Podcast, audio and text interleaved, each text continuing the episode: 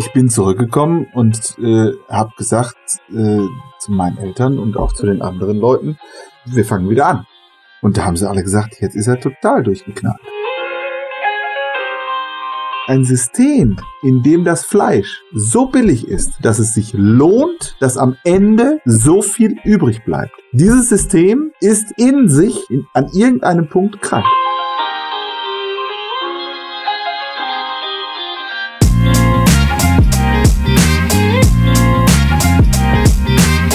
Wir sind Peter, Agrarbetriebswirt und Thorsten, Mediendesigner und das ist Farmcast, der Landwirtschaftspodcast. Seit 2017 produzieren wir dieses Format mit dem Ziel, die Landwirtschaft allen näher zu bringen und dabei nicht zu vergessen, dass die Landwirtschaft im ständigen Wandel steckt. Es geht ums Überleben der kleinen traditionellen Höfe und die Zukunft unserer Nahrungsmittel. Denn eines ist klar, die Landwirtschaft geht uns alle an.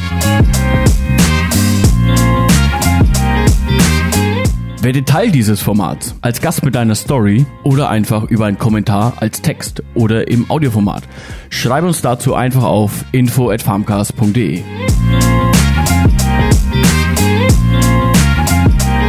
Ritra, trolala, die zwei Kaspar sind wieder da. Ich bin der Thorsten. Und ich bin der Peter. Heute geht's mit dem zweiten Teil weiter. Ne, die Premiere, die wir ja letztes Mal schon angekündigt haben. Die hat sich jetzt halt hier bewahrheitet.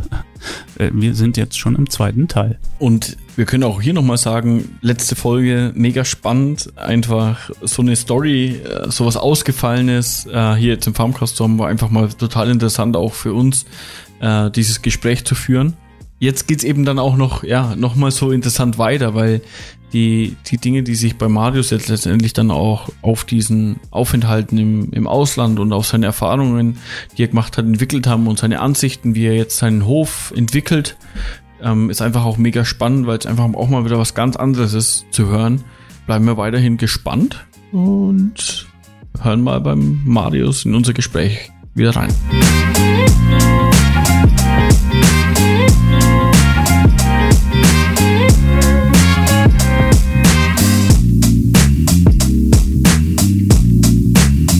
Bin absoluter Frühaufsteher. Zum einen wegen den Kindern und zum anderen wegen den Tieren. Mein Tag beginnt normalerweise so um sechs. Das ist Marius Pötting. Er bewirtschaftet den Fausthof, ist Zimmermann, diplomierter Agraringenieur und ambitionierter Bastler. Wir sprechen mit ihm darüber, wie die Zeit in Brasilien und Honduras sein Leben verändert hat und wie wichtig ihm ökologische Landwirtschaft ist. Das wäre das Letzte, wo ich dran denken würde, wenn ich wieder zurückgehe, irgendwie mit dem Frachtschiff äh, auch noch. Das war das Erste, woran ich gedacht, dran gedacht habe. Okay. an, an, diese, an diese Möglichkeit, einfach um, um einfach Zeit zu haben, um anzukommen. Ähm, und ähm, also ich bin dann ne, von Honduras nach äh, also letzten Endes äh, von, von Costa Rica aus dann, ne, also auf dem Landweg bis nach Costa Rica und dann von Costa Rica aus bis nach Europa, dann mit dem Frachtschiff. Ähm, und ähm, das war äh, ja, das war genial. Also das, das war wirklich so, also es waren eigentlich waren äh, waren 21 Tage angesetzt es waren letzten Endes 28 Tage, weil nachdem wir vier Tage unterwegs waren, äh, ist, äh, das war so ein, äh, so ein Kühl, äh, so ein Kühlcontainerschiff ähm, mit Bananen an Bord. Also oben drauf waren Container und unten drin äh, waren die Bananen praktisch lose oder lose nur in diesen Bananenkartons gestapelt. Und äh, da gab es eine riesengroße Kühlanlage und da gab es ein Leck und das, die ganze Kühlflüssigkeit ist mhm. ausgelaufen. Und dann drohte jetzt diese ganze Ladung hops ah, zu gehen. Mies. Und dann waren wir vier Tage aber schon unterwegs gewesen. und dann auf einmal, ich, ich stand so auf Decke, auf einmal hä, was ist denn jetzt hier? Die Sonne, die kam doch gerade noch aus der anderen Richtung. Ähm, ne, auf, auf einmal drehte das Schiff. So, ne, nach vier Tagen. Und fuhr wieder zurück. ich dachte so, hä? Super.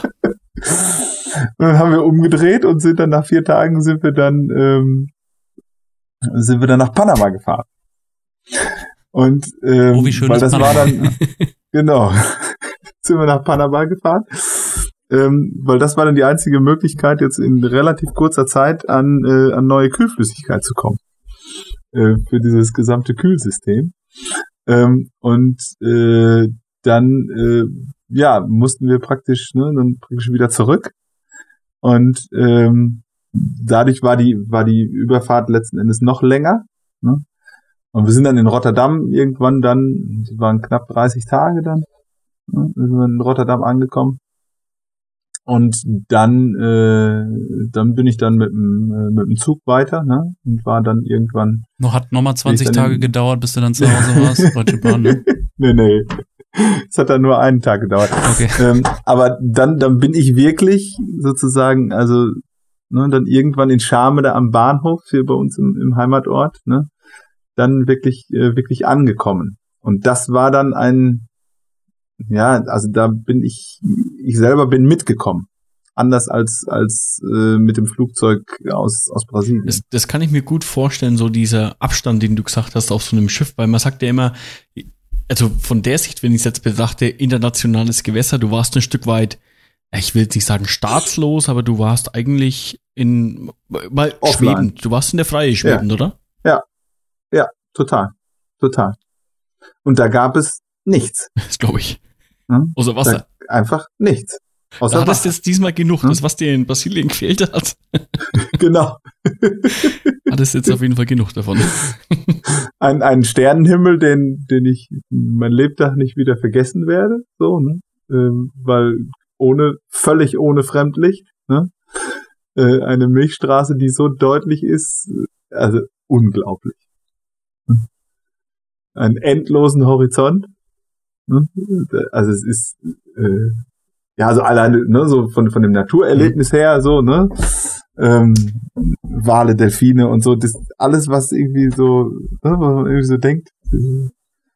Ja, krass, glaube ich. Hast du auch äh, einen Sturm erlebt auf dem Schiff? Ja, äh, also ne, eine Woche seekrank, ne, nur kotzend über der Reling. Also oh. äh, jetzt auch nicht nicht nur positiv so, ne? Ja, da kommst du dann wirklich ähm, dann. Weil ich das halt überhaupt nicht gewohnt bin und so, ne? Ähm, und dann bei Sturm, das ist schon, boah, das war echt hart. Und wo aber auch völlig klar war, es ist, man braucht gar nicht drüber nachzudenken, hier jetzt abzubrechen oder so. Das, also das geht nicht. Die Entscheidung ne? kannst du, die, die, die äh, hast du nicht zu fällen sozusagen, ne? Nö. Ja. Nö. Nö. Ja, das, also, aber genau. ich, also, so wie ich es gerade schon gesagt habe, also, um, um mal ein bisschen weg und rauszukommen und den Kopf mal frei zu kommen und dann, ja. das ist wie, wie. Alles ja. sich mal durch den Kopf gehen lassen, ne, beim, über ja. die Reling hängen, ne? Da gibt's wirklich nichts Besseres, als sowas Delfine zu machen. Weil du schließt am einen Punkt einfach komplett ab. Da kommt mal lange Zeit nichts dazwischen und dann bist du in Deutschland. Ja. Ja. Ja, ja, ja. Das kann ich mir, kann ich mir ja, vorstellen. Ja. Ja. ja, aber du bist ja also letztendlich also auch angekommen. lange Zeit dich auszukosten. Ja, ja so. was? Du wolltest, das wolltest sagen, aber gut, ich glaube, dein Kommentar, den können wir. Spahn, ja. Jens Spahn. Ähm, okay. Du bist in Deutschland angekommen und du hast ja gerade ja. schon gesagt, du, du hast äh, gerade dann ja in Honduras ähm, angefangen, äh, ganz anders über dein ähm, deine Heimat oder halt Deutschland zu denken, auch über deinen Hof zu denken und auch über die Landwirtschaft zu denken. Ähm, und dein Leben nicht mhm. zu vergessen, ne? denke ich vielleicht auch. ja. Ja, weil ich, weil ich, weil ich eben also gemerkt habe, auch so vom, von meinem Naturell her, dass ich eigentlich ähm, doch auch gerne jemand bin, der auch gerne ähm, mit einem guten Gefühl in der ersten Reihe steht so und, und, und selber auch macht so. Ähm, und das, das kann ich aber nicht, wenn ich nicht, wenn ich nicht zu Hause bin. So. Ähm, und ähm, ich habe durch diese, durch diese ganzen Verhandlungen und, und durch, durch diese ganze Arbeit habe ich immer mehr Einblick bekommen in diese internationalen Zusammenhänge und ähm, letzten Endes auch in, ja, in die Situation, dass letzten Endes unsere Entscheidungen hier in Deutschland auch ganz, ganz großen Einfluss haben auf das Leben der Menschen in anderen Ländern. Das, das, das fing an in, in Brasilien, wo ich den brennenden Horizont gesehen habe, ne, äh, vom, vom Urwald, der abgebrannt wurde, äh, für die Sojaplantagen, ne, setzte sich fort in, in, in Honduras, gipfelte dann in, in einer Situation, in der ich wirklich es buchstäblich hautnah miterlebt habe, weil ich praktisch wirklich einen Monat mit den Bananen auf dem Dampfer war. Ne, und, und da wirklich mitgekriegt habe und es, und es wirklich gespürt habe, sozusagen, in was für einer verrückten, verkehrten Welt wir eigentlich leben. So, und wie eigentlich die Handelsbeziehungen sind und, und ne, wo die Ausbeutung stattfindet und wo die Entscheidungen getroffen werden, die die Menschen im globalen Süden betreffen. Und das ist, das ist bei uns. Äh, und bei uns ist die Macht konzentriert und nicht dort. Und bei uns sind die Stellschrauben. Und das, das hat letzten Endes dann, hat mich total versöhnt mit der Situation so, ich muss weg, weil ich eben gemerkt habe, also es ist letzten Endes, es ist zwar ein anderer Ort, aber es ist letzten Endes die gleiche Front, an der wir kämpfen. Ich, ich kann aber hier, kann ich an vorderster Front kämpfen. Mit einem guten Gefühl, weil ich von hier komme und weil ich hier zu Hause bin und weil ich hier unseren Kampf führe und nicht den Kampf von irgendwelchen anderen Leuten. Ja, das hat letzten Endes zu, zu, zu dieser 180-Grad-Wendung geführt dass das letzten Endes auch die, die Leute sowohl in Brasilien als auch in Honduras mich gefragt haben, ja, wieso bist du überhaupt hier? So, ne, wo kommst du her? Ne? Was machst du in Deutschland? Und dann habe ich denen erzählt, ne, den landlosen Bauern, mit denen ich unter den Siloplanen gelebt habe, ja, wir haben da so einen Hof, aber ähm, wir bewirtschaften den nicht. Äh, ich will den auch gar nicht. Ne, die, diese, diese Leute, die, die, die, die haben die Welt nicht mehr verstanden. Ne? Also wie kann jemand, dem so etwas in die Wiege gelegt ist, dem so etwas geschenkt wird, so etwas so weit von sich weisen? Ne? Wie, wie, wie, wie kann er, ähm, ja, wie, wie kann er sich so weit davon entfernen? So, ähm, und wie kann er damit so, so gar nichts anfangen können? Und das waren wirklich ja Menschen, die, die, diese Menschen sind buchstäblich dafür gestorben, für ein Stück Land, auf dem sie leben und arbeiten können. Ja? Ähm, und, ähm, und ich habe sowas zu Hause ja? und will das aber nicht, kann damit nichts anfangen, so. Ähm, und habe dann irgendwie gemerkt, ja, oder äh, oder laufe ich letzten Endes doch nur von meiner Verantwortung weg, genau daraus etwas zu machen. Genau, genau dieses Talent im Sinne von, ne, das ist etwas, was mir gegeben ist, ähm, wirklich einzusetzen und daraus wirklich was, was Gewinnbringendes, nicht, nicht für mich persönlich, sondern was Gewinnbringendes für diese Welt zu machen. Das, das ist letzten Endes das, was mich, was mich so was mich geprägt hat. In, in Brasilien ging es darum, dass, dass die Bauern ein Recht hatten, das sie eigentlich nur ausführen wollten. Und in, in Honduras ja. ging es auch, dass es ja eigentlich auch um letztendlich doch irgendwo um Landwirte dann ein Stück weit ging, die ja. ähm, eigentlich äh, was zur Verfügung gestellt bekommen oder Unterstützung bekommen, die nie ankam. Also das ist das eine. Und das andere ist dann noch die Verhältnisse zu sehen, unter denen die waren. Ja, Brasilien und auch Honduras, denke ich mal. Und dann kommst du zurück nach Deutschland und stehst dir, stehst dir, nachdem du aus dem Zug ausgestiegen bist, stehst du auf deinem Hof und, und guckst dir mit einem Auge drauf, wo du dir denkst, also wenn die das da hätten, die, die würden ja. im Dreieck springen. Ja. Ja. Ich denke, so kann man es ein bisschen beschreiben, ja. oder? Das, so, ja, auf jeden Fall. So du es dann gesehen hast. Ja. Welche Zeitspanne haben wir jetzt so? Von welchen Jahr, Jahren sprechen wir? Also welche Jahreszeit bis wann und wie alt warst du dann ungefähr, wie du zurück warst? Also 96 bis 98 war Brasilien. Ähm, dann Zimmermanns Ausbildung 98, 99 bis 2000. 2000, 2001 also genau, dazwischen noch das halbe Jahr diese, diese äh, Zusatzausbildung. 2000, 2001 Honduras. Und dann zurück. 2001 zurück. Und genau. dann hast du den, den, Hof, äh, ähm, ja, letztendlich wirklich übernommen, würde ich jetzt mal so, so, so sagen, oder? Ja, das, ähm, Also ich habe dann angefangen, ähm, Landwirtschaft zu studieren in Osnabrück ähm, und parallel zum Studium ähm, dann praktisch versucht, den, den Hof wieder zu reaktivieren. Das heißt, der war komplett ähm, stillgelegt? Richtig, richtig. Also wir hatten, die Flächen waren Gott sei Dank nicht verkauft, sondern nur verpachtet. Teilweise aber auch ziemlich langfristig verpachtet. Wir hatten überhaupt keine Maschinen mehr.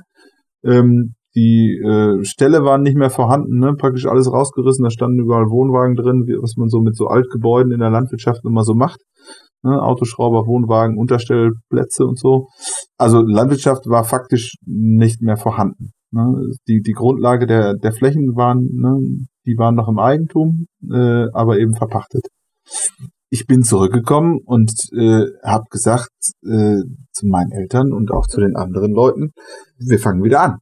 Und da haben sie alle gesagt, jetzt ist er total durchgeknallt. Also weil das, dass jemand einen Betrieb, den es schon nicht mehr gibt, wieder aufmacht, gibt's eigentlich nicht. Das hat mir niemand abgenommen. Das hat mir bei der Landwirtschaftskammer keiner abgenommen, das hat mir beim Bauamt keiner abgenommen. So dass da, äh, also ne, Situation, wir haben gesagt, so, wir, wir fangen wieder an und ne, Flächen zurückgenommen und dann Flächen getauscht und so und äh, Schritt für Schritt, ne, ersten Schlepper gekauft und so. Und ähm, dann ging's drum, ja, wir wollen Tiere halten, ne, ähm, müssen einen Stall bauen. Ne? Und sagt das Bauamt und auch die Landwirtschaftskammer, wieso wollen sie denn einen Stall bauen? Sie haben ja gar keine Tiere. Ne? Und sagt, ja, wie soll ich Tiere halten, wenn ich keinen Stall hab? So, ne? Endlosschleife. Endlosschleife. Das war zuerst da haben das die gesagt, das Ei. Richtig, da haben die gesagt, ja, dann müssen sie erstmal einen Stall pachten. Ach, komm. Hm? Das gibt's Ja, doch nicht. wirklich. Wirklich. Müssen sie Stall pachten, dann können sie Tiere halten und wenn sie die Tiere nachweisen können, dann können sie vielleicht auch irgendwann fünf Jahren mal einen Stall bauen. Das, ey, das kann ja was sein. Das gibt's doch. Ja, wirklich. wirklich. Wirklich. Da freut man sich War doch nach Deutschland so. zurückzukommen. Dann freut man sich total, nach Deutschland zurückzukommen. Ja. Und ähm, aber ähm, da, da hatte ich halt auch, ähm, also sag ich mal, ne, Gegenwind, ne, wo man irgendwie denkt, ah, scheiße. Aber im Vergleich zu dem Gegenwind, den wir, den wir in Brasilien und in Honduras hatten, war das nix. So, ne? Äh, und deshalb, na ja, ne, weitermachen. Ne? Ähm, und äh, letzten Endes, also es hat dann, es hat dann, ich glaube, dreieinhalb Jahre hat das Genehmigungsverfahren hat das gedauert, ne, für den Stall. Dann, dann haben wir, aber letzten Endes ging es dann im, im letzten Schritt ging es dann immer noch nicht wirklich weiter und die sagten immer, ja, das und das noch und das noch und ja und ja, jetzt kommen wir zeitlich aber nicht mehr hin und so. Und dann habe ich gesagt, so jetzt ist jetzt jetzt habe ich die Faxen dicke, dann habe ich Kühe gekauft, ne, haben die bei uns hinten auf die Wiese gestellt. Dann habe ich gesagt, so, eins ist sicher, der Winter kommt. Und entweder ich habe rechtzeitig vorher eine Baugenehmigung oder ihr habt ein Problem. Hast du denen auch mal Beispiel gesagt, in, äh, wie es in Brasilien läuft? Da funktioniert das über Nacht. Ja. ja, das war, das war, das war eine, eine, eine andere Erfahrung. Wir haben äh, das, äh, das Glück, dass wir eine, äh, eine Fläche haben, die im Windvorranggebiet liegt. War irgendwie klar, ne? Potenziell möglichen Standort für eine Windkraftanlage. Und Abstände passten und so und alles gut. Und äh, dann äh, haben wir eine äh, Anschlussanfrage gestellt an den Energieversorger, an E.ON. Und äh, die haben abgelehnt. Die haben gesagt, ja, ist ja schön, dass ihr da bauen wollt, aber das Netz gibt das nicht her. Äh, das heißt, Kabel zu dünn, ne, können wir, wir können die Anlage leider nicht anschließen. Und dann ähm, ein halbes Jahr später äh, hat der Kreis, ne, Kreis Paderborn, ähm, auf seinem eigenen Grundstück, was direkt nebendran liegt, ne, eine Windkraftanlage gebaut und hat die an genau den gleichen Netzpunkt angeschlossen, wo wir eine Absage gekriegt haben. Und dann ist mir der Kragen geplatzt. Und zwar so richtig. Und dann, da- also da, da bin ich wirklich, also so habe ich mich selber nur sehr selten erlebt. ähm, dann, als das, als das äh, dann, dann rauskam, da habe ich mir die Ordner geschnappt, von, ne, die sich da so bis jetzt angesammelt hatten und bin zu Eon gefahren und ähm, habe mich bei denen vor die Tür gesetzt und habe gesagt, so, ich will jetzt hier mit den Chefs sprechen. Und dann habe ich denen die Ordner auf den Tisch geknallt und habe denen gesagt, es gibt zwei Möglichkeiten. Entweder wir kriegen jetzt hier eine Einspeisezusage, wie ihr das technisch löst und ob das passt oder nicht, das ist mir völlig egal. Oder dieser ganze Klumpatsch, so wie er hier in den Ordnern ist, geht so wie er ist, komplett zur Bildzeitung. Es hat einen Tag gedauert. Oder siehst du, geht doch schnell, ne? Vielleicht hat einen Tag gedauert. Ich, ich wollte es eben gerade schon ansprechen. Ich, ich glaube, du siehst Dinge mittlerweile anders. ich wollte gerade schon mal fragen, ob du jetzt eher so eingestellt bist, dass du auch einfach mal. Ich glaube, du blickst auf Dinge anders. Ich glaube, du, du, du, du magst ja, dir vielleicht, vielleicht zum einen weniger Gedanken auch drüber, was denn alles schiefgehen könnte, glaube ich, ja was, was ja. vielleicht die Deutschen ja viel machen. Also ich denke, das kannst du auch so ja. über die jetzt sagen. Ja. Würde ich jetzt nämlich auch so beschreiben. Ja. Und zum anderen sagst du auch Dinge, die, die nicht gehen. Da sagst du, also Junge, wenn dich nichts, wenn nicht das Universum dagegen spricht, so ungefähr, dann, dann sagst du auch, äh, sorry, also jetzt, weil, also so eine Aktion, ja. das ist schon Frechheit. Also das, das, das, das hätte ich, ähm, also diesen, diesen Mut hätte ich ähm, hätte ich ohne die Erfahrung im Ausland. Würde ein Deutscher gehabt. nicht machen so. Würde nee. nicht machen. Der Deutsche nee. würde es schlucken genau. und ja, okay, so, mehr oder ja. weniger. Ja. Gerade weil es gerade weil es um den Kreis ging, ne, und nicht einen anderen privaten Investor. Mhm. So, ne? Ähm, und ja, die sitzen am längeren Hebel und so. Mhm. Und, aber man muss auch, man muss nicht alles schlucken. Und Deutschland ist letzten Endes auch nur eine Bananenrepublik.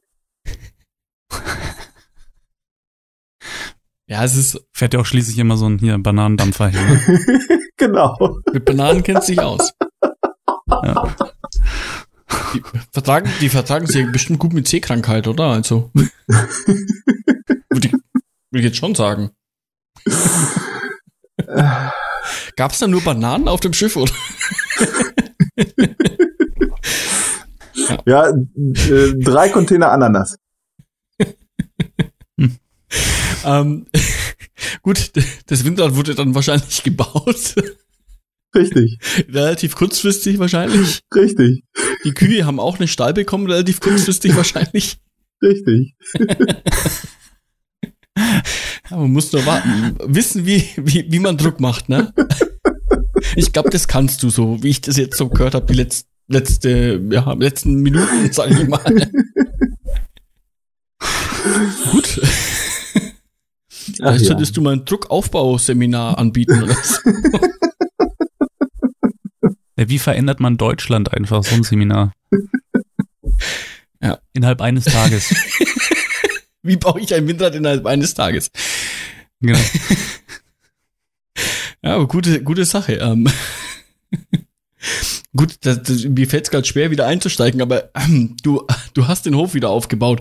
Was, was, was mich und Thorsten eigentlich im Vorfeld schon als Frage gestanden war, warum Faushof? Weil du heißt doch Pötting. Richtig, Wie kommt genau. der Faus? Ähm, Faus ist praktisch, ähm, das ist der Name der Hofstelle. Und ähm, die, der Name der Hofstelle ist in unserer Region unabhängig von der Familie, die den Hof gerade bewohnt und bewirtschaftet. Das gibt's bei uns hier nicht in Bayern eigentlich, ganz selten.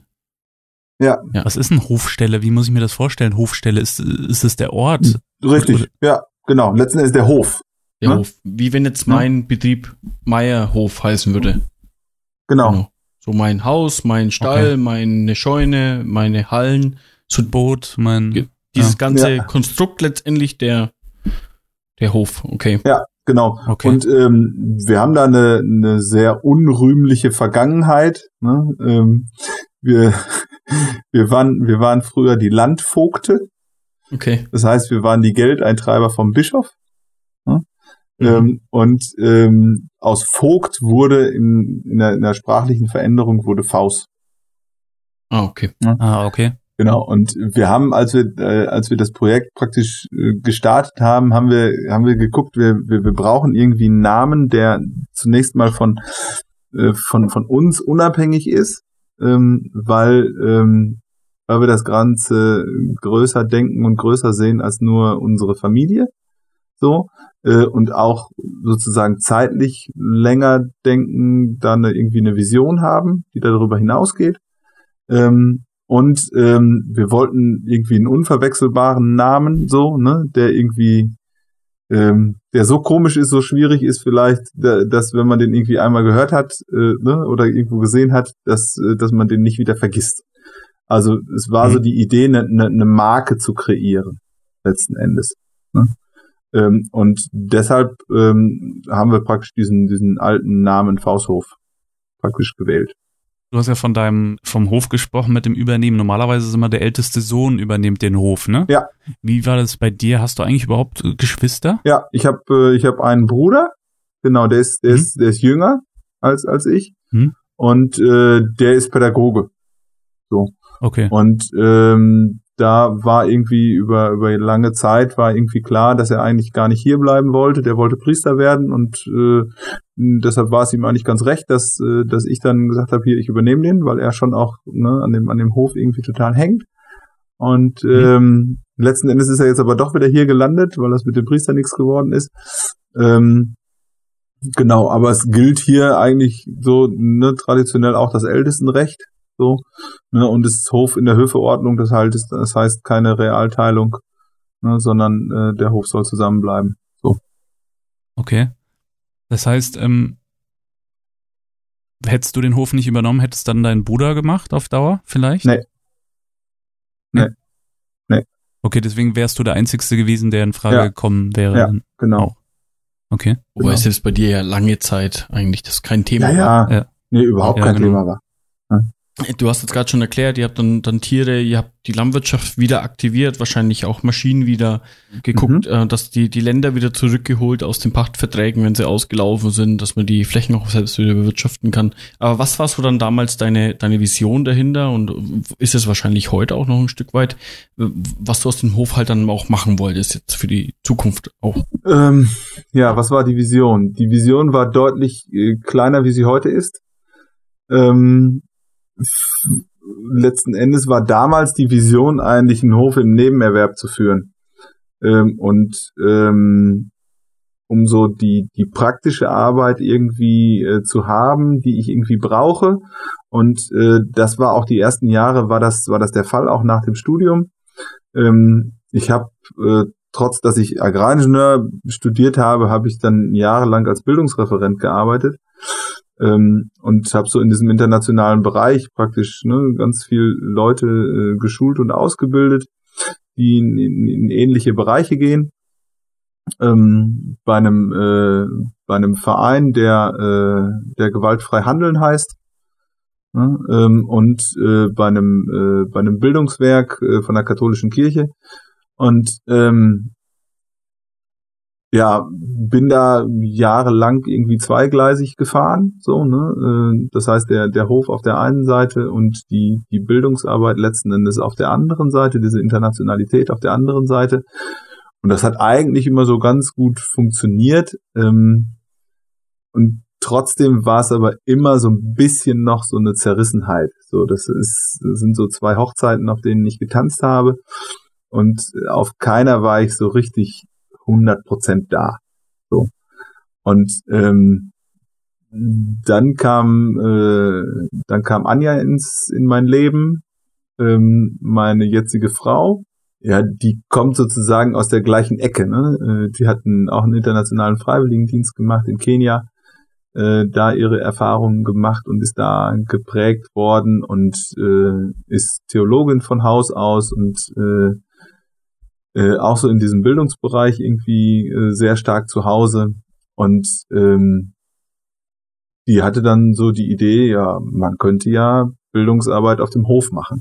Das war dann so der Startschuss zu ja zu etwas Größerem irgendwie oder zu etwas äh, zu letzten Endes ja zu, zu einer größeren Vision für diesen Betrieb, für dieses Projekt, ähm, was es uns heute ermöglicht, praktisch diese, äh, diese beiden Teile der, der Bildungsarbeit auf der einen Seite und des internationalen Engagements auf der einen Seite und der konkreten praktischen Arbeit mit Landwirtschaft und Bauen und allem, was dazu so vom, vom praktischen her dazu gehört auf der anderen Seite, das beides an diesem Ort wirklich zu verbinden. Und das hätte ich mir vorher nie erträumen lassen, dass das möglich wäre. Äh, aber das ist es genau heute, was, was heute den Fausthof eigentlich ausmacht. Macht euren Hof denn im Allgemeinen jetzt besonders, wenn ich sage, ja, der Fausthof? Was macht euch so besonders, vielleicht im Gegensatz zu einem anderen Hof? Wir sind ein realer, wirklich produzierender Bauernhof. Im Gegensatz zu vielen Schulbauernhöfen oder Museumsbauernhöfen, die es so gibt. Äh, das heißt, wir betreiben reale Landwirtschaft und wir müssen auch von dem, was wir mit und in der Landwirtschaft verdienen, äh, davon müssen wir leben. Nicht zu 100 Prozent, aber, aber zu einem guten Teil. Gleichzeitig wollen wir aber versuchen, alternative Wege zu gehen. Und äh, wir wollen versuchen, uns ja, die, die unbequemen Fragen zu stellen und diese Fragen irgendwie zu, zu möglichst zufriedenstellend zu beantworten und danach unser Handeln ausrichten. Wie, wie kann man sich jetzt so, so vorstellen? Ähm, man kommt bei euch auf den Hof. Ich habe, du hast vorhin was von Bildung auch erzählt. Habt ihr dann auch Schulungsräume, Tagungsräume, keine Ahnung? Und, und trotzdem steht nebendran, sag ich mal, der Pflug und der Schlepper. Ähm, und im, im nächsten Gebäude sind ein paar Kühe. Ja, ja, die Kühe sind ganzjährig draußen. Ähm, deshalb ist das Gebäude mäßig, also wir haben da so einen Winterunterstand, ne, äh, wo wir die im Winter jetzt auch bei Extremwetterlagen festsetzen können und so, aber ähm, das ist eine sehr extensive ähm, Mutterkuhhaltung. Ähm, wir haben so um die 100 Köpfe, gut 40 Kühe plus Nachzucht. Ähm, wir machen Direktvermarktung ähm, von Fleisch. Ja, ähm, also praktisch alles, was bei uns äh, geboren wird, äh, das geht auch bei uns über die Ladentheke. Ähm, mittlerweile verkaufen wir keine Tiere mehr lebend, sondern äh, ne, äh, es geht alles bei uns direkt, praktisch über die, die Wurst. Genau. Ja, in die Wurst auch. genau. Ähm, und ähm, wir bewirtschaften um die 90 Hektar, ähm, in erster Linie Grünland ähm, viele Flächen äh, in den umliegenden Naturschutzgebieten, machen ein bisschen Ackerfutterbau, aber keinen klassischen Ackerbau.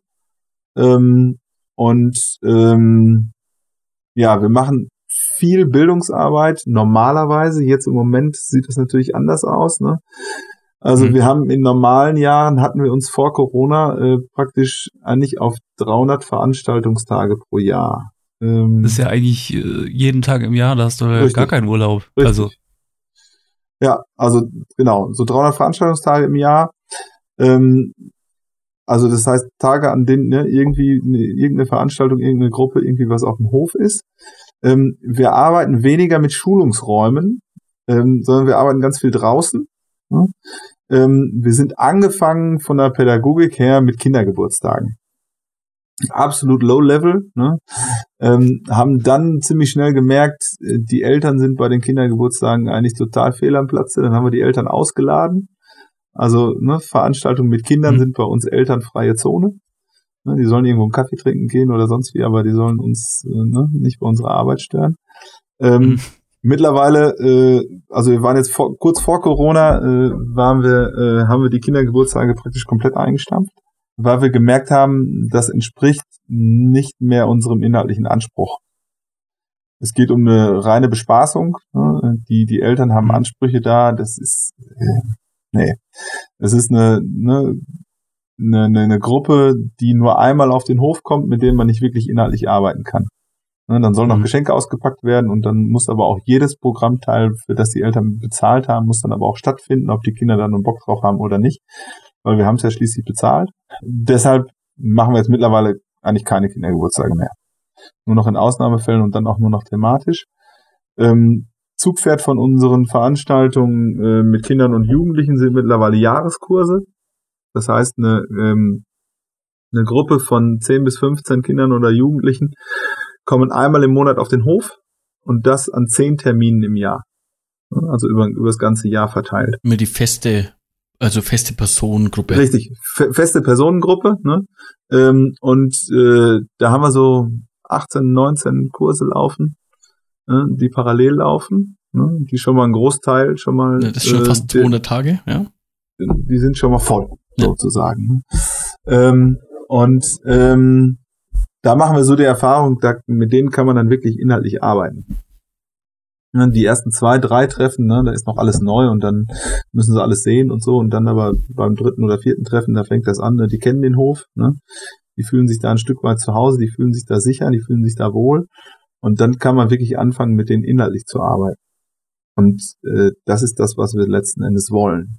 So. Und wir glauben, dass darin in der Arbeit mit Kindern und Jugendlichen ein, ein Schlüssel liegt, um letzten Endes Gesellschaft nachhaltig zu verändern. Ähm, und ähm, ja, das kann funktionieren, wenn man wirklich ne, ähm, in, in mehreren Schritten hintereinander praktisch mit, äh, mit den Kindern und Jugendlichen wirklich arbeitet. Hm? Ja, oft kriegt man ja, wenn man es nur einmal macht, einen kurzen Einblick und sagt, so, ja, war ja ganz schön, ja. tschüss. Ne? So. Ja, genau. Es, es geht dann aber schon ja. um, um landwirtschaftliche Themen im, und, ja. und auch Arbeit auf dem Hof dann? Ja, genau. Genau. Also die, die, die Mitarbeit ist ein ganz zentraler Punkt in, in unserem pädagogischen Ansatz. Das kriegen wir auch immer wieder als Rückmeldung ne, von, den, von den Gruppen, die irgendwie bei uns auf dem Hof sind. Ähm, Kinder und Jugendliche, die haben heute immer weniger die Möglichkeit, wirklich selber praktisch was zu tun und wirklich selber die Erfahrung zu machen, dass sie mit ihren Händen ähm, etwas bewirken können, auch nachhaltig bewirken können. Und diese, ähm, diese positive Erfahrung von Macht, so, äh, die, die, die haben die meisten Kinder nicht mehr. Mhm. So.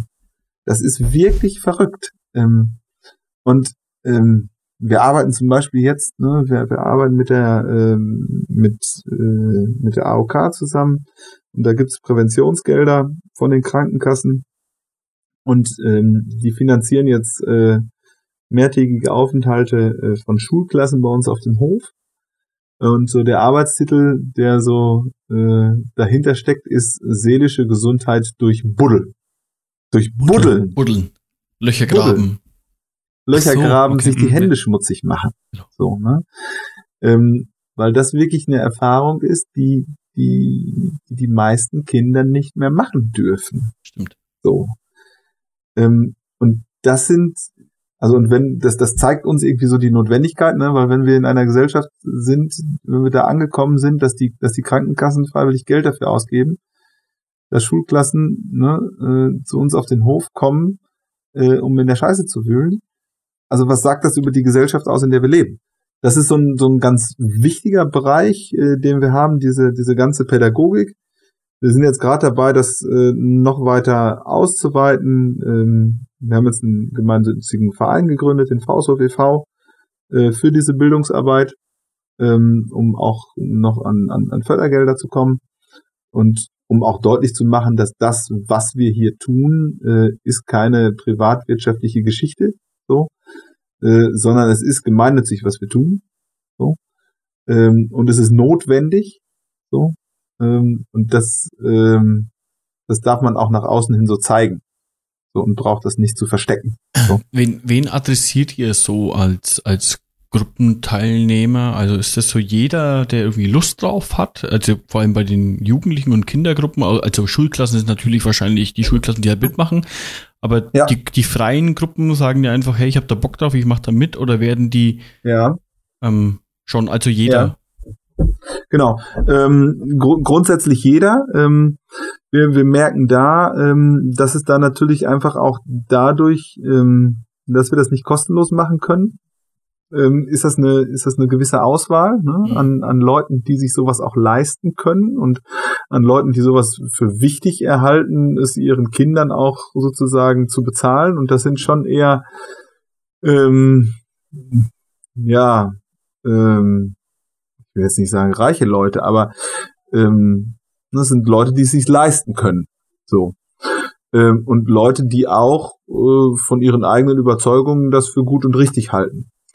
Und um dem so ein bisschen entgegenzuwirken, machen wir jetzt seit einiger Zeit so ein, so ein Modell, dass wir praktisch ähm, die, die Kurskosten äh, für, äh, für die normalen Teilnehmer äh, etwas angehoben haben und damit ähm, in jedem Kurs eine gewisse Anzahl äh, an Leuten äh, praktisch äh, denen das ermöglichen können, die es nicht bezahlen können. Ne? Über so einen Solid internen Solidaritätsfonds, äh, äh, der das praktisch dann kofinanziert. Mhm. Ähm, weil wir auch glauben, dass auch durch die Gruppendynamik untereinander, ne, wenn sich da Leute neu kennenlernen aus unterschiedlichen sozialen Schichten auch, dass das eine, eine ganz ähm, eine ganz wertvolle Geschichte ist. Mhm. Wir machen da auch relativ gute Erfahrungen damit, dass wir die die Altersstruktur der Gruppen nicht zu eng fassen. Wo viele irgendwie sagen, ja, die dürfen doch alle nur zwei Jahre auseinander sein. Ja, ähm, es ist heute häufig der Fall, dass auch so dieses, ne, ähm, für Geschwisterkinder da zu sein und so. Das sind ja auch immer mehr Einzelkinder, die solche Erfahrungen nicht mehr machen. Und auch so dieses Lernen mit nicht Gleichaltrigen Verantwortung zu übernehmen, ne? Lernen von Größeren auf der anderen Seite. Das ist auch eine Erfahrung, die ganz, ganz viele Kinder nicht mehr machen können und die wir sozusagen nebenbei noch, äh, noch mit ermöglichen können. Ne? Ähm, und wo ganz ins, interessante Konstellationen entstehen, auch dadurch, dass, ähm, dass es da nicht so ganz enge Altersstruktur gibt. Pädagogische Arbeiten ist so der Hauptteil bei euch? Also ich würde nicht sagen Hauptteil. Also wir haben ähm, wir haben viele verschiedene Standbeine. Also im Moment sind wir froh, dass die Pädagogik nicht unser Hauptstandbein ja. Standbein ist, weil wir sind da von 300 auf null. Ne? Mhm die, die Landwirtschaft, äh, die ist auch ein, äh, ein wesentliches Standbein, was es das überhaupt erst ermöglicht, ne? weil, weil wir eben sagen, das Ganze funktioniert nur dann, wenn wir wirklich reale Landwirtschaft haben, ne? ähm, die auch, die auch wirtschaftlich real funktioniert. Mhm, ja. Das heißt, die nicht kofinanziert wird oder die nicht genau. querfinanziert wird, sondern wo, wo wir ganz klar gucken müssen, ne, ähm, wie, wie kriegen wir das Ganze auch wirtschaftlich hin. So. Ähm, und äh, wo auch äh, klar ist sozusagen, ne, ähm, also wir haben nicht jetzt wie, wie irgendwie in einem Museums- oder Schulbauernhof, äh, wir haben nicht zwei Schweine und, und 20 Hühner, so, ne, und dann noch ein Esel und so und ein Streichelzoo. Nee. Ne? Ähm, wir haben einen funktionierenden, wirtschaftlich funktionierenden landwirtschaftlichen Betrieb und wollen den aber so ausrichten, dass er eine Alternative bietet ähm, und, und da aufzeigen, dass es äh, in, in unserem Bereich, dass es auch anders gehen kann. Und ähm, ihr baut auch da, sag mal, drauf auf, auch die zukunftsorientiert. Also hier wird auch mal was erweitert, hier wird mal was umgebaut. Ja, klar. Ähm, mal was vergrößert. Klar. Also der, der Hof wird schon auch, mh, wie du es gerade gesagt hast, auch wie, wie jetzt, wenn ich jetzt als Unternehmer jetzt meinen Hof betrachte, Landwirt ist ja ein gewisser Unternehmer, gucke ich ja immer, mhm. okay, was kann ich verbessern, was kann ich optimieren in, mhm. bei den Tieren, mhm. äh, ähm, vielleicht stocke ich auch meinen mein Bestand einfach auf, weil es momentan halt gut läuft und, und da will ich hin und so und das führt ihr genauso von der Grund, vom Grundgedanken. Ja. ja, wobei, wobei bei uns, also ja, es ist immer so, dieses, dieses Wachstumsthema ist ja immer so ein ganz großes, ne, gerade in der Landwirtschaft. Ähm, und äh, das in, in diesem in dieser Thematik stehen wir auch drin. So, ähm, also wir sind jetzt gerade dabei, ne, so, so, so, so einen Schritt zu machen, dass wir sagen, hier, wir verkaufen keine Absetzer mehr, sondern es geht äh, eben alles bei uns durch den Laden, weil es da gerade gut läuft. Da ist es, ne, ähm, ja. sag ich mal, der der Tönnies-Skandal, ne, und äh, die ähm, und die Corona-Situation, die, die spielen uns da total in die Karten. Das ist einfach so. Ne? Ähm, und da sind wir gerade in einer Situation, ähm, also wir könnten momentan, wir könnten doppelt so viel schlachten, wenn wir die Tiere hätten. Mhm. Ähm, jeder normale Unternehmer würde in der Situation jetzt sagen, ja, wo kriege ich Tiere, Tiere her? Ne? Ähm, wir sind Biobetrieb, ja klar, Bio, Biotiere kann ich auch kaufen, ne? dann habe ich, hab ich was zum Schlachten. Aber wir haben zwei Grundprinzipien, von denen wir nicht runtergehen. Und die Grundprinzipien sind, wir schlachten nur, was bei uns geboren wurde mhm. und wir füttern nur, was bei uns wächst. Ganz unabhängig von dieser ganzen Bio-Zertifizierungsgeschichte und so, da kann man denken drüber, wie man will, aber das sind unsere beiden Grundprinzipien. Ne?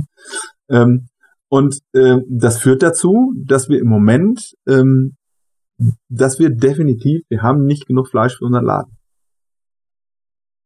Weil ne, äh, die Tiere, die brauchen nun mal. Wenn ich jetzt, ne, wenn ich jetzt ein Rind zusätzlich zulasse, dann fehlt mir das erstmal jetzt zum Schlachten. Und von diesem Rind, was ich jetzt zulasse, habe ich in drei Jahren ein Schlachttier. Ja, das, das ist, ist so. schwierig momentan. Also. Das, das, das, das ist so. So. Äh, und da gibt's einige Kunden, die das nicht verstehen. So, ne? Ähm, und wenn es jetzt mittlerweile so ist, ähm, dass, äh, dass die Leute bei uns im Laden ähm, Hackfleisch und Beinscheibe vorbestellen müssen, dann ist das für viele unverständlich, ne? weil wir halt in einer äh, Gesellschaft leben, in der alles eigentlich immer im Überfluss da ist. Ne? Ähm, und wo wir deswegen auch Kunden verlieren, weil wenn die kommen ne, und es ist halt, die Truhe ist leer ne, oder der Kühlschrank ist leer, dann kommen die vielleicht auch nicht wieder. So. Ähm, aber dann ist das so. Weil das ist unser Grundprinzip und von diesem Grundprinzip gehen wir nicht runter. Ist wahrscheinlich auch nicht, nicht unbedingt schlecht, das so durchzuziehen, ja. Ja, also es ist äh, für, für das, was wir im Moment mit dem Hofladen verdienen könnten, wir könnten uns ja im Moment eine goldene Nase verdienen. Ne? Wir bräuchten nur einfach jede Woche ein Tier zu kaufen ne, und würden das schlachten und äh, würden das verkaufen. Ne? Ähm, aber nein. Ne? Äh, das ist keine Direktvermarktung mehr. Das hat damit nichts zu tun. Selbst wenn wir, wenn es sozusagen rechtlich zulässig wäre. Ja. Aber da geht uns im Moment richtig Geld durch die Lappen, ne, weil wir eben von diesem Prinzip nicht runtergehen. Mhm, du hast jetzt ein paar Punkte, Punkte angesprochen. Das wechselt zwar vielleicht jetzt ein Stück weit das Thema nochmal, aber das ist, glaube ich, auch ein Thema, wo ja, wo, wo du, glaube ich, auch anders drauf blickst. Und das ist so, du hast vorhin schon auch mal ein bisschen angeschnitten und jetzt gerade passt halt ganz gut mit dem, was du gesagt hast. Du hast ja gut den Vergleich zwischen der Landwirtschaft jetzt in Brasilien, zwischen der Landwirtschaft in, in Honduras. Du, du hast ja viel gesehen, äh, hast auch vorhin das Thema schon mal angesprochen, dass wir Jammern auf hohem Niveau machen. Aber wie, wie siehst du denn aktuell dann auch die Situation, also momentan in Deutschland so passiert? Weil wir haben momentan die Situation, ich bin, bin landwirtschaftlicher Unternehmer, ich habe selber einen Betrieb zu Hause, wir haben bis vor zwei Jahren Kühe gehabt, äh, mit Bullenmast gehabt ähm, und haben eine, ja, sagen wir mal, mittelgroße Biogasanlage, ähm, jetzt auch schon seit 2009, haben vor zwei Jahren mit der Tierhaltung komplett äh, aufgehört und jetzt betreibe ich eben noch meine Energie. So, so die Ausgangssituation. Und ich jetzt als Jungunternehmer, als Junglandwirt, ähm, stehe jetzt mit meinen 30 Jahren da, sehe so die Entwicklung, vor allem jetzt seit 2017, ähm, schaue ich so zurück und gucke einfach, was passiert momentan in der Politik äh, und was ähm, machen die eigentlich so mit der Landwirtschaft so. Die, ich habe immer so das Gefühl, es ist vieles nicht mehr so gewollt, wird aber über Gesetze eigentlich indirekt umgesetzt. Ja, ich habe manchmal das Gefühl, es wird momentan sehr viel kaputt gemacht und die Auswüchse, die jetzt momentan in den Köpfen der Landwirte vielleicht auch kaputt gemacht, in den Strukturen kaputt gemacht wird, ich glaube, die erkennen die erst in zwei, drei, vier, fünf Jahren, weil es da einfach so weit fortgeschritten ist, ähm, dass, dass der, dass man nicht mehr zurückkommt. Ja, aber ich, ich lasse das jetzt mal so stehen. Wir können ja gerne noch mal zwei, drei Sätze darüber diskutieren, aber ich würde einfach gern deine, deine Meinung dazu hören mit der Erfahrung, die du auch mitbringst. Ähm, ich möchte vielleicht mal, mal anfangen mit dem, was, was bei uns mittags auf dem Teller ist. So, bei uns zu Hause. Ähm, was glaube ich ziemlich deutlich macht, wie, wie unsere, wie unsere Einstellung äh, zu verschiedenen Themen ist. Also bei uns gibt's, obwohl wir ne, Fleischdirektvermarktung eines unserer Hauptstandbeine ist, ähm, gibt's bei uns, wenn es hochkommt, einmal die Woche Mittagsfleisch auf dem Tisch. Mhm. Aus einem, aus einer Einstellung heraus, also wir sind keine Vegetarier, so, ähm, aber ähm, wir sagen, dass das Fleisch ist das, das hochwertigste Lebensmittel, was wir eigentlich haben. Und das ist was ganz Besonderes. Und ähm, das das soll es auch bleiben oder das soll es vielleicht auch wieder werden. So. Und äh, wir leben aber in einer, in einer Zeit und in einer Gesellschaft, in der gerade so das, das, das Thema Fleisch, ähm, es ist eine Situation, die schon im alten Rom sehr gut funktioniert hat. Brot und Spiele. Mhm. Die Leute müssen genug zu essen zwischen den Zähnen haben und sie müssen irgendwie unterhalten werden. Dann halten sie die Klappe. Dann können die, äh, die da oben weiterhin so machen, wie sie wollen. Und das hat im alten Rom hat das funktioniert und das funktioniert bei uns noch genauso. Und das ist, glaube ich, ein, ein Faktor, wo die, wo die Landwirte total in die Mühlen geraten, äh, wo die letzten Endes vor den Karren gespannt werden ähm, von, äh, von Entscheidungsträgern, die die Landwirte da als, als Helfershelfer missbrauchen ähm, für eine grundsätzliche Politik, die ich in Frage stelle. Und das ist, glaube ich, so ein bisschen ein, ein Grundproblem, in dem wir stehen. Ich habe ganz, ganz viel mit, mit, mit Landwirten zu tun, weil wir haben auch viele Landwirte hier auf, auf dem Hof als, als Besuchergruppen. Und ich habe natürlich auch unsere, unsere Nachbarn, ne, äh, die auch Landwirte sind oder es mal waren und die mitkriegen, was wir hier tun und so, ne? Und die, die, die immer wieder in so eine Rechtfertigungsposition reinkommen, ne? warum sie es nicht so tun. Ne? Und warum das ja eigentlich gar nicht alles funktioniert. So. Ich merke, dass die, die Landwirte werden, werden von der Gesellschaft und auch von der Politik so dermaßen an den Pranger gestellt, ähm, und so dermaßen in die Ecke gedrängt, ähm, dass sie bei Zeiten ja, sie, sich, sich verhalten wie eine Kuh, die ich in die Ecke dränge. Das ist. Wie verhält sich eine Kuh, die man in die Ecke drängt? Das wird, also ich, gute Frage, Thorsten, ja. die nimmt den Kopf runter. Okay. Und wenn ich sie dann, wenn ich dann noch nicht ne, von ihr ablasse, dann stößt sie. Ah, okay. So. Ähm, und und das, das erlebe ich ganz, ganz hautnah in dem, in dem Kontakt mit, mit anderen Landwirten ganz, ganz oft. So dieses, dass, dass sie sich, also sie, sie fühlen sich mit dem Rücken zur Wand. Ich, ich, genau das Thema, wir, der Thorsten und ich, wir, wir sprechen jetzt in den letzten Wochen und Monaten, oder ja, ja, doch, vor allem in den letzten Wochen und Monaten sehr viel mit Personen, die mit Landwirtschaft zu tun haben, einfach durch den Farmcast natürlich. Und ja. diese Frage, die diskutieren wir oft oder eigentlich jedes Mal, oft auch nachdem wir aufgenommen haben. Ja, einfach mit der Person ja. nochmal über das, einfach so über sowas zu sprechen. Und was mir immer wieder auffällt, ist, dass ähm, das aktuell, egal wie du jetzt gerade sagst, egal ob ich mich mit den Berufskollegen hier von, vom Hof um die Ecke treffe oder ob ich mich jetzt online hier mit dir unterhalte, ähm, das Thema ist immer letztendlich der Ausgang der Frage oder die, der Diskussion ist immer dieselbe. Ähm, das genau, was du gerade gesagt hast. Dieses, wir sind kurz davor. Ähm, Landwirte waren, finde ich, ich, ich, natürlich, du, du hast vorhin schon mal gesagt, wir jammern auf hohem Niveau und der Landwirt wird zum Jammern geboren, ja. Das hast du vorhin schon mal schön gesagt, ja. Und ich will hier auch nicht jammern, ja.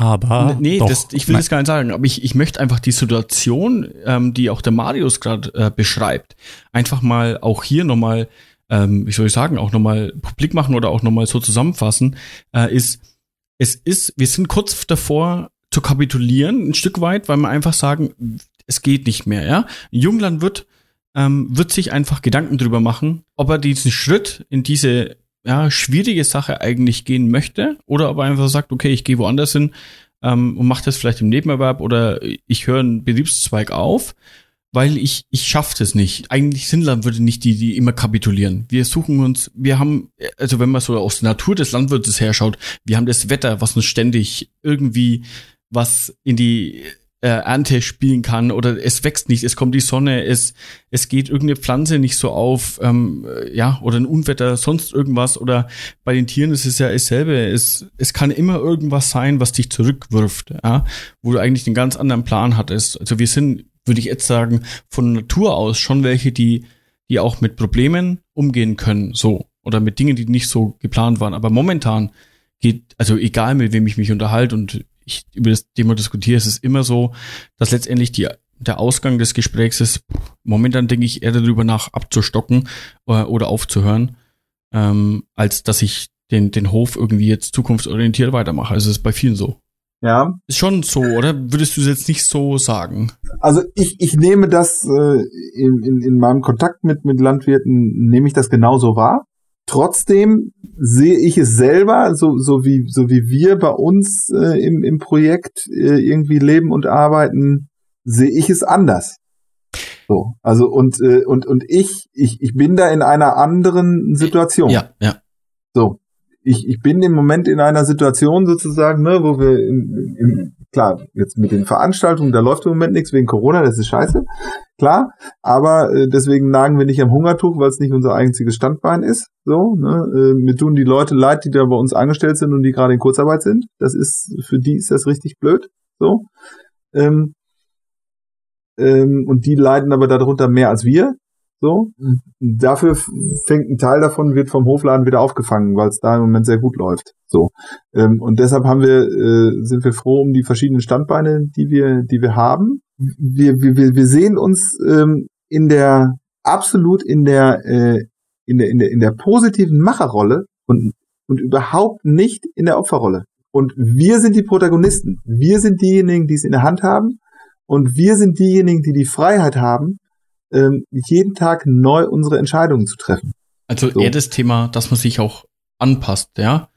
Richtig. Genau, dass, dass ich die und, Gegebenheit, die momentan da ist, die vielleicht auch einen Teil richtig. meines Betriebszweiges wirklich schwierig macht, ähm, einfach ja. zu sagen und auch die Entscheidung zu treffen, so, okay, ich, es ist jetzt so, ich mache hier einen Punkt, aber ich habe ja andere Möglichkeiten, ja. weil wir ja richtig. anpassungsfähig sind.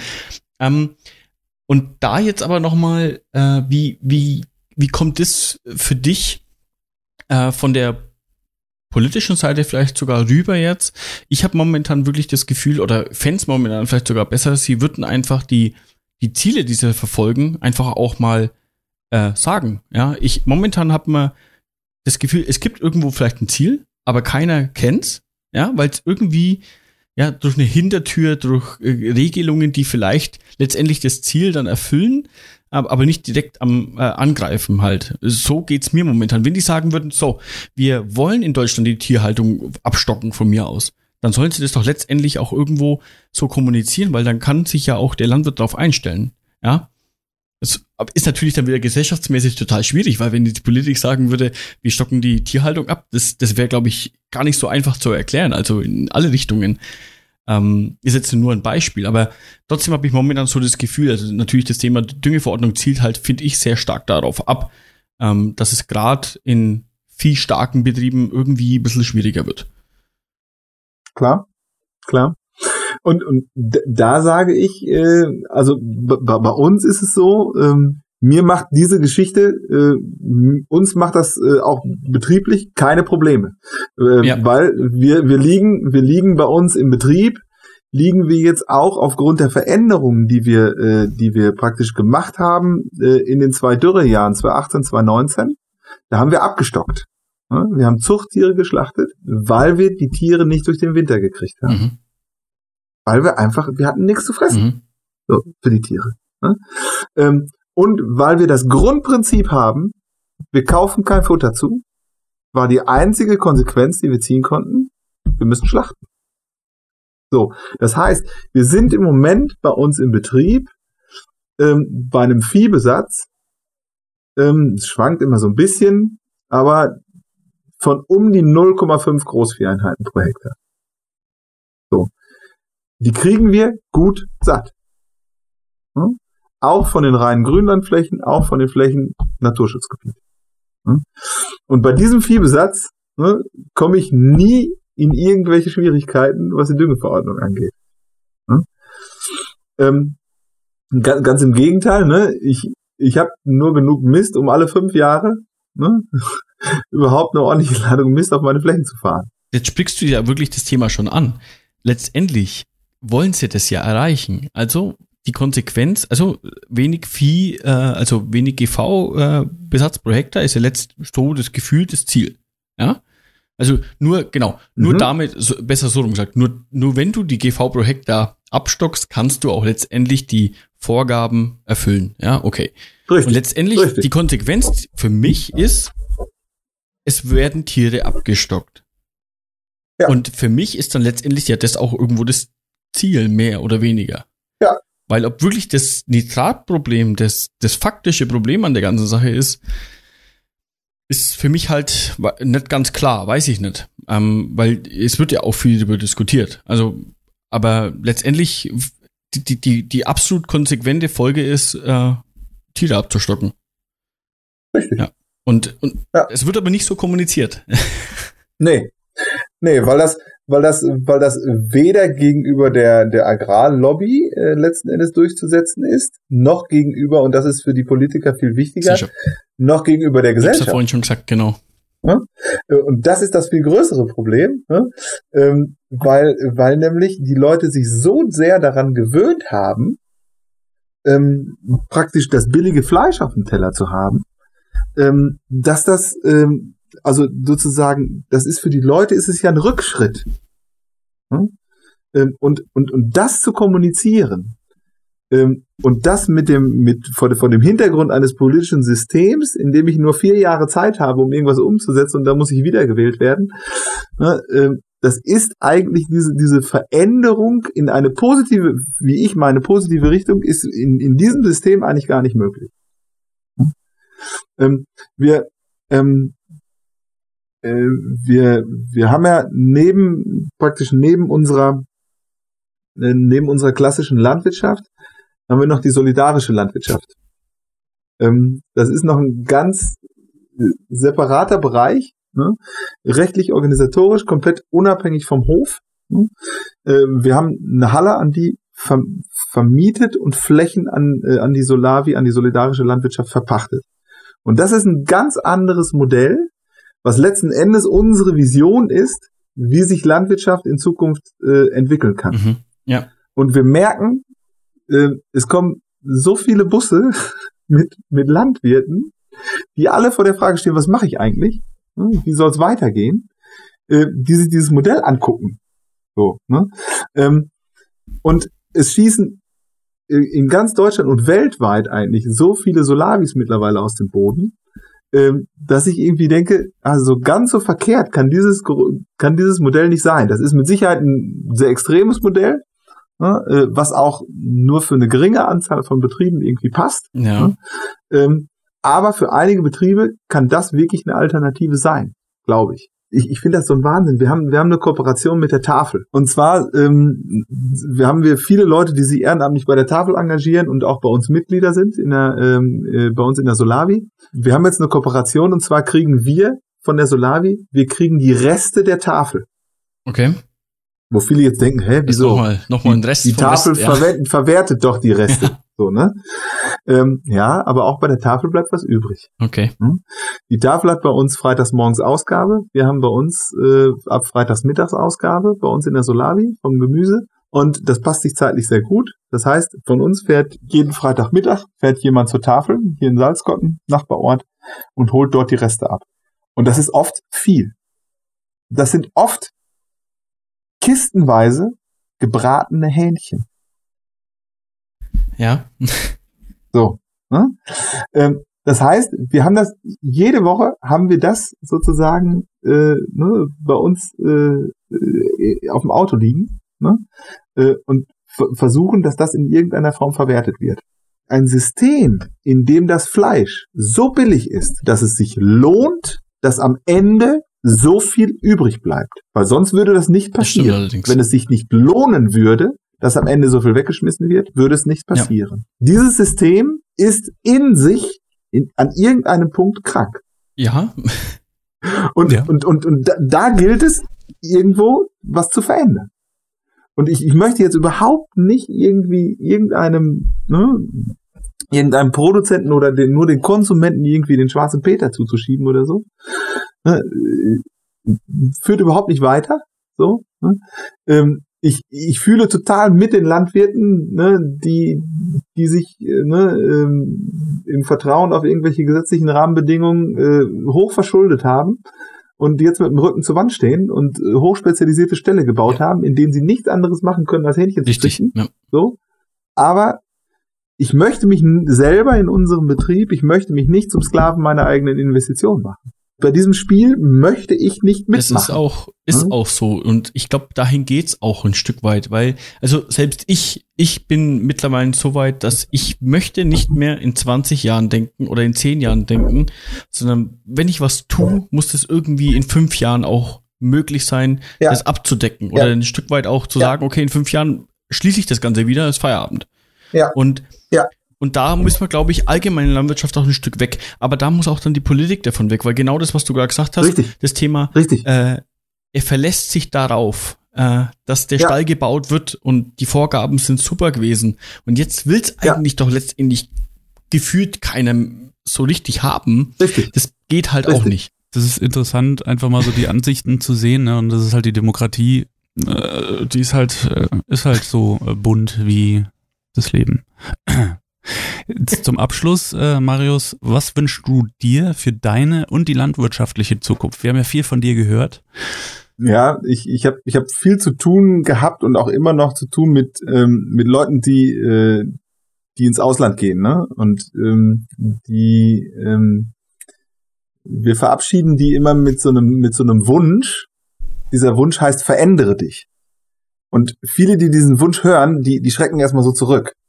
Ja, weil die normalerweise bleibst so, wie du bist. Richtig. Ne? Weil dieses Verändere dich dann immer gleich so aufgefasst wird, ja, dann, dann, dann bin ich ja so, wie ich jetzt bin, nicht richtig oder nicht gut. Aber genau das Gegenteil ist der Fall. Wenn ich, wenn ich, wenn ich jetzt gut und richtig bin und sich die Welt aber verändert und ich so bleibe, dann bin ich irgendwann nicht mehr gut und richtig. Und deshalb, so, also das, das wünsche ich mir für mich selber und das wünsche ich mir auch für die, für die Landwirtschaft, weil ich, ich glaube, dass wir, dass wir Landwirte, gerade weil wir so, ja, so in Generationen denken und so beständig und so dieses, ne, dieses, dieses ganze Positive, so was, was ich auch damit verbinde, ist gleichzeitig aber, glaube ich, auch von uns allen ein, ein, ein großes Manko. So, dass wir, dass wir zu wenig bereit sind, uns zu Mhm. verändern. Im positiven Sinne uns zu verändern. Und dass diese Veränderung nicht heißt, dass, dass damit alles das, was vorher gewesen ist, schlecht ist. So. Ich, ich merke das auch immer wieder in der Auseinandersetzung mit meinem Vater. Ne? Er hat mit seinem Vater, hat er, ähm, hat er eine Fläche äh, nach dem Krieg gerodet, wo, wo Obstbäume standen. Da haben sie mit den letzten Handgranaten aus dem Krieg, haben sie die Obstbäume da rausgesprengt, um Weizen anzubauen. Und genau die Liegt gleiche irgendwie Blut, Fläche. ne, mit dem Sprengen. Was? Ja. genau die gleiche Fläche. Ne, da haben wir jetzt ähm, im, da haben wir jetzt wieder Obstbäume gepflanzt. So haben wieder eine Streuobstwiese angelegt. So. Ne? Äh, war jetzt das schlecht, was was was er gemacht hat oder ne, was dazwischen war oder ist das schlecht, was wir jetzt machen? Nee. Ne? Äh, es, es ist nur die die die die Fähigkeit wirklich äh, das ist, glaube ich, das, das, das, das, das Wichtige. Also, dass wir uns den unbequemen Fragen stellen, weil die unbequemen Fragen, das sind die, die uns letzten Endes weiterbringen. Und ich glaube, in der Situation sind wir aktuell auch mehr denn je. Ähm, Ja. Muss ich, glaube ich, und ich glaube, da die Diskussion, die wir jetzt gerade auch geführt haben, die, die letztendlich ist genau das, was du gerade gesagt hast, glaube ich, das, was sich viele mal auch überlegen sollten, ob sie sich nicht vielleicht bereit sind zu verändern, weil ich glaube, das ist ein starkes Problem. Da hast du recht. Marius, Ja, toller Abschluss. vielen Dank äh, jetzt auch nochmal für deine Zeit, für die unheimlich tiefen Einblicke in das, was du erlebt hast. Und ich glaube, ich muss das jetzt mal noch zwei Tage lang verarbeiten und ich glaube, das hat selbst mich jetzt ein Stück weit verändert, wie ich manche Dinge sehe. Also auch danke dafür. Ich glaube nicht im negativen Sinn. Ich glaube, Thorsten, auch selbst für dich, das war Ja, ja, definitiv. Also, wie gesagt, ich habe ja nie so die Einblicke, die habe ich ja nur durch den Peter gekriegt und deine Einblicke, Marius, die haben ja jetzt auch nochmal den Horizont erweitert, dass wir doch vielleicht ab und zu mal mit dem, was wir haben, glücklich sein sollten und nicht immer alles anzweifeln, dass immer alles irgendwie schlecht um einen herum ist. Ich hoffe, Marius, dir hat's Spaß gemacht soweit. Sonst, sonst würde ich jetzt nicht mehr hier sitzen. also es war sehr Was kurzweilig.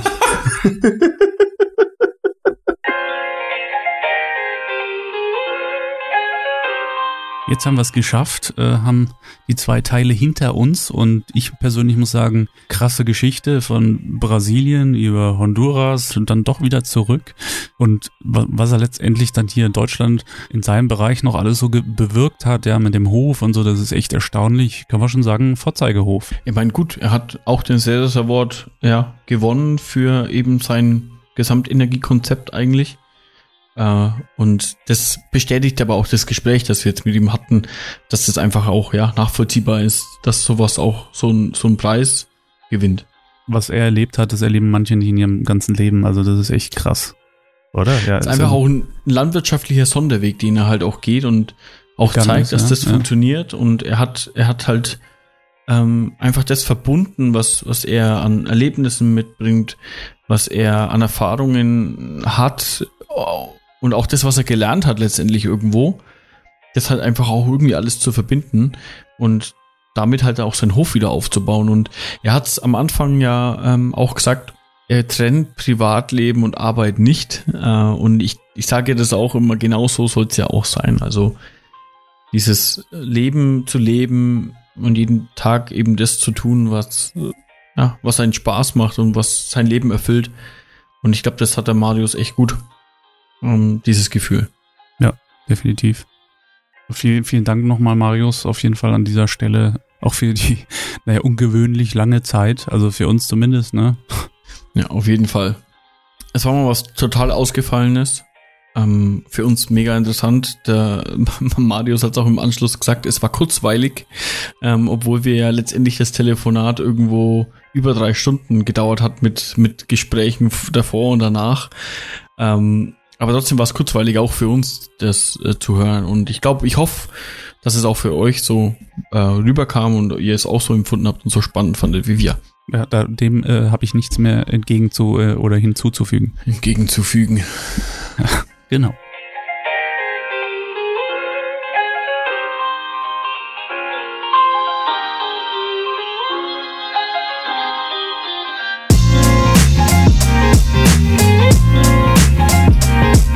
Für weitere Folgen oder Infos zu dieser Episode schaut einfach in die Shownotes oder auf unsere Webseite farmcast.de.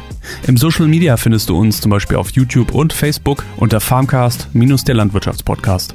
Auf Instagram farmcast-podcast oder auf Twitter farmcast podcast zusammengeschrieben. Macht's gut, wir freuen uns auf die nächste Folge mit euch.